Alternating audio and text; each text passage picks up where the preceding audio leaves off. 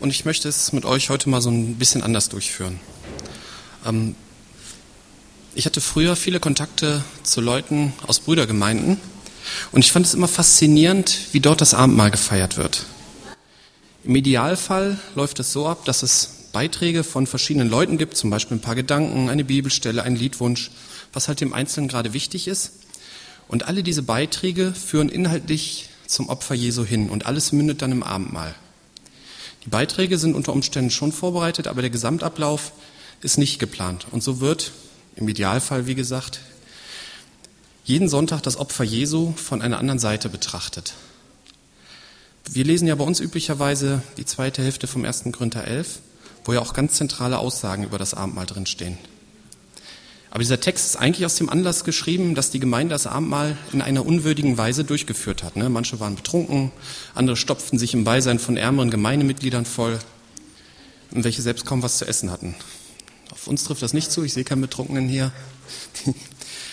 Aber es sind natürlich viele Aussagen aus 1. Korinther 11 wertvoll für uns und äh, klar, auch im Zusammenhang mit dem Abendmahl müssen wir da immer wieder drüber nachdenken. Ich möchte mich heute mal dem Opfer Jesu anhand einiger Kapitel aus dem Alten Testament nähern. Und zwar, ich habe ein bisschen in der Bibel gesucht und mir sind dann die Opfer ins Auge gesprungen.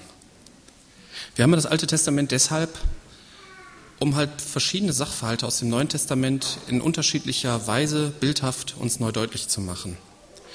Und dazu möchte ich mit euch die recht komplizierten Opfergesetze des Volkes Israels betrachten. Laut 3. Mose 1 bis 5 gibt es fünf verschiedene Opfer. Brandopfer, Speisopfer, Heilsopfer, Sündopfer und Schuldopfer.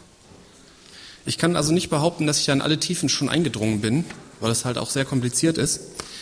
Aber ich habe gemerkt, dass jedes Opfer einem bestimmten Betrachtungswinkel von Jesu Opfer entspricht. Ich weiß nicht, ob die Reihenfolge, so wie in dritter Moser die Opfer beschrieben sind, eine bestimmte Rolle spielt, aber ich werde mich an diese Reihenfolge halten. Und deswegen fange ich mal mit dem Brandopfer an. Dritte Mose 1, 1 bis 5. Und der Herr rief Mose und redete zu ihm aus dem Zelt der Begegnung. Rede zum Volk Israel und sage ihnen, wenn ein Mensch von euch dem Herrn eine Opfergabe bringen will, so sollt ihr vom Vieh, von Rindern oder Schafen eure Opfergabe darbringen. Wenn seine Opfergabe ein Brandopfer von Rindern ist, dann soll er sie darbringen, ein männliches Tier ohne Fehler. Am Eingang des Zeltes der Begegnung soll er sie darbringen, zum Wohlgefallen für ihn vor dem Herrn. Und er soll seine Hand auf den Kopf des Brandopfers legen, und es wird als wohlgefällig angenommen werden für ihn, um Sühnung für ihn zu erwirken. Er soll das junge Rind schlachten vor dem Herrn. Und die Söhne Aarons, die Priester, sollen das Blut herbeibringen und das Blut ringsrum an den Altar springen der am Eingang des Zeltes der Begegnung steht. Und dann noch Vers 9. Und der Priester soll das Ganze auf dem Altar in Rauch aufgehen lassen. Hier kann man ein paar Dinge feststellen. Zum einen handelt es hier um eine Opfergabe. Ein Opfer ist immer etwas, was man nicht gleichfertig gibt. So nach dem Motto, ah, das hatte ich hier noch rumliegen, nimm's ruhig. Es sollte ein fehlerloses Tier sein. Das gilt übrigens für alle Tieropfer. Und weiterhin handelt es sich hier um ein freiwilliges Opfer. Da steht ja, wer darbringen will. Und dann kommt der entscheidende Begriff Sühnung, ne, um Sühnung für ihn zu erwirken. Ich habe da leider keine kurze, knackige Definition für Sühnung gefunden. Na, wenn man das Wort in einer Internetsuchmaschine eingibt, dann kommen lauter christliche Seiten, die da irgendwas zu erklären. Aber das Wort an sich wird irgendwie nicht richtig erklärt. Es geht hier nicht um einzelne Sünden, die kommen beim Sünd- und Schuldopfer vor, sondern es geht hier um ein grundsätzliches in Ordnung bringen des Verhältnisses zu Gott. In 3. Mose 16 ist der Versöhnungstag beschrieben und da geht es unter anderem um zwei Ziegenböcke, Vers 7 bis 10. Und der Priester soll die zwei Ziegenböcke nehmen und sie an den Eingang des Zeltes der Begegnung vor den Herrn stellen. Und Aaron soll Lose werfen über die beiden Ziegenböcke, ein Los für den Herrn und ein Los für Asael. Das ist so ein komisches Wort, das ist die Übersetzung nicht ganz klar, das heißt wahrscheinlich Wegschaffung oder sowas. Und Aaron soll den Ziegenbock herbeibringen, auf den das Los des Herrn gefallen ist, und ihn als Sündopfer opfern. Und der Ziegenbock, auf den das Los für Asael gefallen ist, soll lebendig vor den Herrn gestellt werden, um für ihn Sühnung zu erwirken, um ihn für Asael in die Wüste fortzuschicken. Also der eine wird für die Sünden geopfert, Der andere wird für die Sühnung weggeschickt.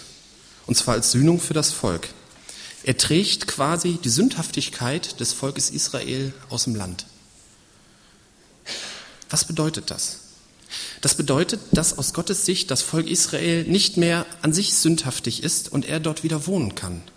Es geht hier nicht um die Sünden des Einzelnen, sondern um die Sündhaftigkeit des ganzen Volkes Israel. Etwas Ähnliches finden wir im Neuen Testament. In 1. Johannes 2, Vers 2 steht über Jesus, er ist die Sühnung für unsere Sünden, nicht aber allein für die unsrigen, sondern auch für die ganze Welt. Das hört sich jetzt so auf den ersten Blick so nach pauschaler Vergebung für alle Menschen, für alle Sünden aller Menschen an. Aber es steht ja in einigen anderen Versen, zum Beispiel in Matthäus 20, Vers 28, gleich wie der Sohn des Menschen, Jesus, nicht gekommen ist, um bedient zu werden, sondern um zu dienen und sein Leben zu geben als Lösegeld für viele. Da steht viele, nicht alle. Oder in Matthäus 26, Vers 28 steht zum Abendmahl, denn dies ist mein Blut, das des neuen Bundes, welches für viele vergossen ist, zur Vergebung der Sünden. Also Sühnung ist für alle, Vergebung nur für viele. Irgendwie hört sich das so an, als gäbe es zwei Hindernisse zwischen Gott und einem Menschen. Zum einen ist das die Sündhaftigkeit der ganzen Welt, welche durch Jesu Opfer gesühnt wurde. Dies Hindernis besteht nun nicht mehr. Zum anderen ist es die persönliche Sünde, zu der wir später kommen. Wie passt das jetzt zu dem vorhin beschriebenen Brandopfer? Hierbei kommt die vorhin erwähnte Freiwilligkeit ins Spiel. Die Leute haben für so ein, für so ein Brandopfer freiwillig ein gutes Tier hergegeben und haben beim Opfern ihre Hand auf den Kopf des Tieres gelegt. Warum haben die das gemacht? Der Opfernde möchte Sühnung für sich. Er spürt seine Sündhaftigkeit und will vor Gott in Ordnung kommen. Wie ist es mit dir? Bist du ein guter Mensch oder bist du eher ein schlechter Mensch? Spürst du deine Sündhaftigkeit? Kannst du dir vorstellen, dass ein guter Gott ein grundsätzliches Problem mit dir hat? Musst du mit Gott irgendwie ins Reine kommen? Hier ist der erste wichtige Gesichtspunkt von Jesu Opfer. Er hat die Tür zum guten Gott geöffnet. Unsere Sündhaftigkeit ist kein grundsätzliches Hindernis mehr. Sein Tod am Kreuz schuf Sühnung für die ganze Welt. Als nächstes kommt das Speisopfer. 3. Mose 2, 1 bis 3. Und wenn jemand die Opfergabe eines Speisopfers dem Herr darbringen will, dann soll seine Opfergabe Weizengrieß sein. Und er soll Öl drauf gießen und Weihrauch darauf legen. Und er soll es zu den Priestern bringen. Und er nehme seine Hand davon voll, von dem Weizengrieß, von dem Öl und all seinem Weihrauch. Und der Priester lasse davon auf dem Altar einen Rauch aufgehen. Ein Feueropfer ist es als wohlgefälliger Geruch für den Herrn. Das übrige vom Speisopfer ist aber für die Priester. Vers 11. Alles Speisopfer, das ihr dem Herrn darbringt, darf nicht aus Gesäuertem gemacht werden. Denn von allem Sauerteig und allem Honig sollt ihr dem Herrn nichts als Feueropfer in Rauch aufgehen lassen. Vers 14. Wenn du dem Herrn ein Speisopfer von den ersten Früchten darbringen willst, sollst du Ehren am Feuer geröstet, Graupen von Jungkorn darbringen als Speisopfer von deinen ersten Früchten. Das hört sich alles sehr kompliziert an. Man muss überlegen, das sind alles Bilder, die hat Gott damals so eingesetzt, das Volk musste sich daran halten, um halt die geistlichen Dinge dahinter zu verstehen. Und für uns sind diese Bilder da, um geistliche Sachverhalte aus dem Reich Gottes zu verstehen. Also die Grundbedeutung des hebräischen Wortes von Speisopfer ist Geschenk oder Gabe. Hier geht es darum, wenn man Gott etwas schenken will, etwas geben will. Auch hierbei handelt es sich um ein freiwilliges Opfer. Dazu muss der Schenkende ein paar Sachen beachten. Zum einen darf kein Sauerteig darunter sein. Sauerteig ist im Neuen Testament ein Bild für falsche Lehre, ne? der Sauerteig der Pharisäer. Aber auch für falsche Motive. Und zum anderen muss es, wie bei den anderen Opfern, vom Besten sein, ne? die ersten Früchte.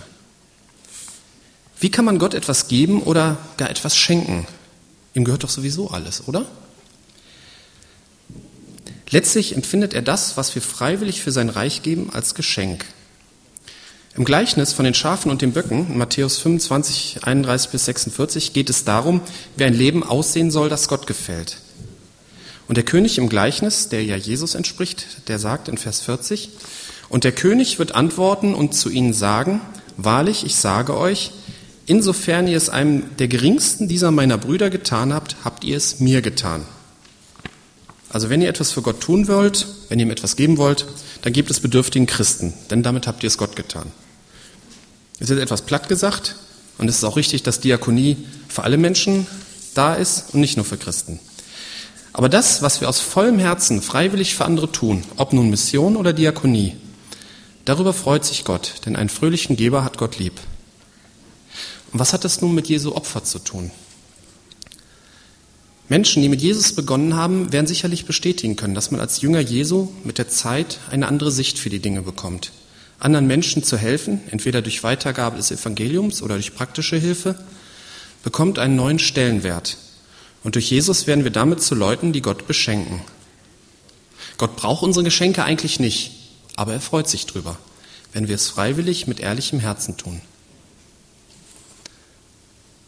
Das nächste Opfer ist das Heilsopfer. 3. Mose 3, 1 bis 5. Und wenn seine Opfergabe ein Heilsopfer ist, wenn er sie von den Rindern darbringt, es sei ein männliches oder weibliches Tier, so soll er sie ohne Fehler zum Herrn bringen. Und er soll seine Hand auf den Kopf des Opfers legen und es am Eingang des Zeltes der Begegnung schlachten. Und die Söhne Aarons, die Priester, sollen das Blut ringsrum an den Altar springen. Und von dem Halsopfer soll er dem Herrn ein Feueropfer darbringen. Das Fett, das die Eingeweide bedeckt und alles Fett, das an den Eingeweiden ist. Die beiden Nieren, das Fett, das an ihnen und das an den Lenden ist. Und die Söhne Aarons sollen es auf dem Altar in Rauch aufgehen lassen, auf dem Brandopfer, das auf dem Holz über dem Feuer ist. Ein Feueropfer ist ein wohlgefälliger Geruch für den Herrn. Heilsopfer kann man auch mit Friedensopfer oder Gemeinschaftsopfer übersetzen. Hier geht es um Frieden und um die Gemeinschaft mit Gott. Auch dieses Opfer ist freiwillig. Es scheint so ähnlich wie das Sühneopfer abzulaufen, mit dem Unterschied, dass hier nur das Fett und die Nieren verbrannt werden. Laut einer Anmerkung meiner Bibel galten früher die Nieren als Sitz des Gewissens. Man könnte die Handlung also so deuten, dass das Gewissen im Feuer gereinigt werden muss, damit man Frieden mit Gott hat. Laut Römer 5, Vers 1 da wir nun gerechtfertigt worden sind aus Glauben, so haben wir Frieden mit Gott durch unseren Herrn Jesus Christus. Jesus Christus hat das genau für uns ermöglicht, wenn wir an ihm glauben, wenn wir ihm glauben und an ihn glauben. Frieden mit Gott oder sogar Gemeinschaft mit Gott. Das war vielen Leuten damals ein gutes Tier wert. Was ist es uns heute wert? Durch Jesu Opfer haben wir sogar noch mehr als nur Frieden und Gemeinschaft. Johannes 1, Vers 12. So viele ihn, Jesus, aber aufnahmen, denen gab er das Recht, Kinder Gottes zu werden, denen, die an seinen Namen glauben. Sogar Kinder Gottes. Und das ist eine wirklich enge Gemeinschaft. So, jetzt kommen wir zu den unangenehmen Dingen, das Sündopfer. Wenn jemand vom Volk des Landes aus Versehen sündigt, indem er eines von dem tut, was der Herr zu tun verboten hat und schuldig wird, und seine Sünde, die er begangen hat, wird ihm zu Bewusstsein gebracht. Dann soll er eine Opfergabe darbringen, eine weibliche Ziege ohne Fehler, für seine Sünde, die er begangen hat. Und er soll seine Hand auf den Kopf des Sündopfers legen und das Sündopfer am Ort des Brandopfers schlachten. Und der Priester nehme mit seinem Finger etwas von seinem Blut und tue es an die Hörner des Brandopferaltars. All sein Blut aber soll er an den Fuß des Altars gießen. Und all sein Fett soll er abtrennen, ebenso wie das Fett vom Heilsopfer abgetrennt wird. Und der Priester soll es auf dem Altar in Rauch aufgehen lassen, als wohlgefälligen Geruch für den Herrn. So erwirke der Priester Sühnung für ihn und es wird ihm vergeben werden. Vor und nach diesem Abschnitt kommen noch weitere Beispiele für Sünden aus Versehen. Dieses Opfer ist nicht freiwillig, sondern ein Pflichtopfer. Sünden aus Versehen werden ja häufig mit den Worten, das habe ich nicht gewollt oder hätte ich das doch vorher gewusst Manch einer wird auch sagen, hm, aus Versehen, das ist doch nicht so schlimm. Und auch Eltern werden sicherlich unterschiedlich auf das Verhalten eines Kindes reagieren, je nachdem, ob es aus Versehen Mist gemacht hat oder vorsätzlich.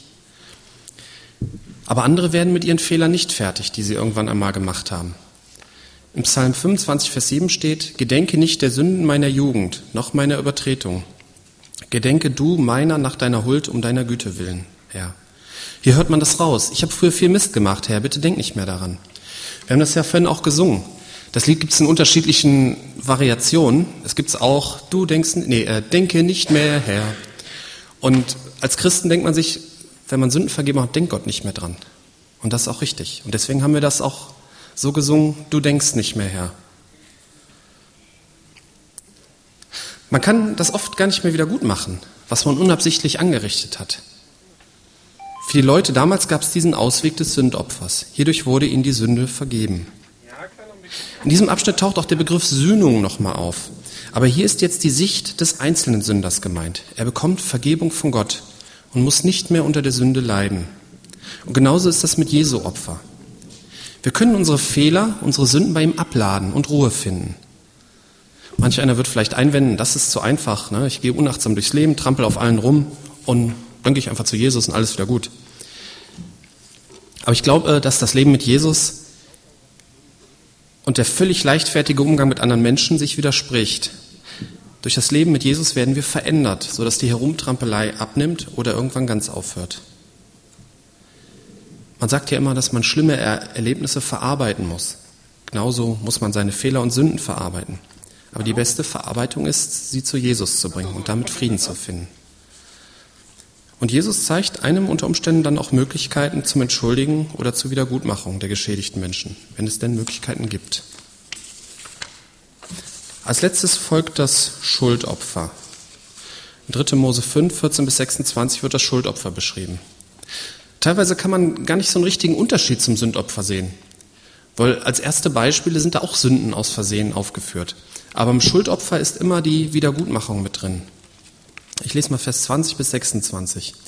Und der Herr redete zu Mose, wenn jemand sündigt und Untreue gegen den Herrn begeht, dass er seinem Nächsten ein anvertrautes Gut ableugnet oder ein Darlehen oder etwas Geraubtes oder hat von seinem Nächsten etwas erpresst oder er hat Verlorenes gefunden und leugnet es ab, er schwört falsch oder irgendetwas von all dem, was ein Mensch tun mag, sich daran zu versündigen. Dann soll geschehen, wenn er gesündigt hat, und schuldig geworden ist, dass er das zurückerstattet, das Geraubte, das er geraubt hat, das Erpresste, das er erpresst hat, das Anvertraute, das ihm anvertraut worden ist, oder das Verlorene, das er gefunden hat. Oder etwas von all dem, worüber er falsch geschworen hat. Er soll es erstatten nach seiner vollen Summe und ein Fünftel davon noch hinzufügen. Wem es gehört, dem soll er es geben am Tag seines Schuldopfers. Und dem Herrn soll er sein Schuldopfer bringen, ein Widder ohne Fehler vom Kleinvieh nach deiner Schätzung, als Schuldopfer zum Priester. Und der Priester soll Sühnung für ihn erwirken vor dem Herrn, und es wird ihm vergeben werden, wegen irgendetwas von all dem, was er getan hat, daran schuldig zu werden. Geraubt, erpresst. Hierfür soll es Vergebung geben. Im Neuen Testament gibt es noch schlimmere Dinge, die vergeben werden. 1. Korinther 6, 9 bis 11. Oder wisst ihr nicht, dass Ungerechte das Reich Gottes nicht erben werden? Irrt euch nicht. Weder Hurer, noch Götzendiener, noch Ehebrecher, noch Lustknaben, noch Knabenschänder, noch Diebe, noch Habsüchtige, noch Trunkenbolde, noch Schmäher, noch Räuber werden das Reich Gottes erben. Und das sind manche von euch gewesen. Ihr aber seid abgewaschen, ihr seid geheiligt, ihr seid gerechtfertigt worden im Namen des Herrn Jesus durch den Geist unseres Gottes. Diese Aufzählung ist sicherlich nicht vollständig. Aber auch Menschen gehören dazu, die Kinder sexuell Missbrauch haben. Knabenschänder, nichts anderes. Kann solchen Menschen vergeben werden? In Korinth gab es anscheinend welche. Ich will jetzt gar nicht in die Diskussion rein, welche Sünden besonders schlimm sind, welche weniger schlimm sind. Ich möchte nur darauf hinweisen, dass Jesus für alle Sünden gestorben ist. Jesus kann jede Sünde vergeben, wenn ein Sünder aufrichtig zu ihm kommt und sie ihm bekennt. Es gibt keinen zu schlimmen Fall für Jesus. Und das ist eigentlich das Größte an Jesu Opfer. Und genauso wie das Schuldopfer ein Pflichtopfer für schuldige Israeliten war, genauso ist auch das Opfer Jesu Pflicht für alle schuldigen Menschen. Das betrifft jeden. Einen anderen Weg als Jesu Opfer, die eigene Sünde loszuwerden, gibt es nicht.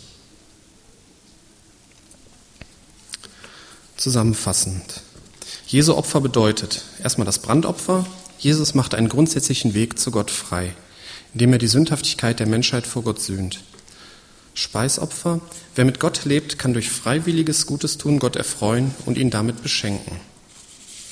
Heilsopfer, Jesus ermöglicht Frieden mit Gott und Gemeinschaft mit Gott. Sündopfer, Sünden, die aus Versehen begangen wurden, kann man zu Gott bringen und Frieden darüber finden.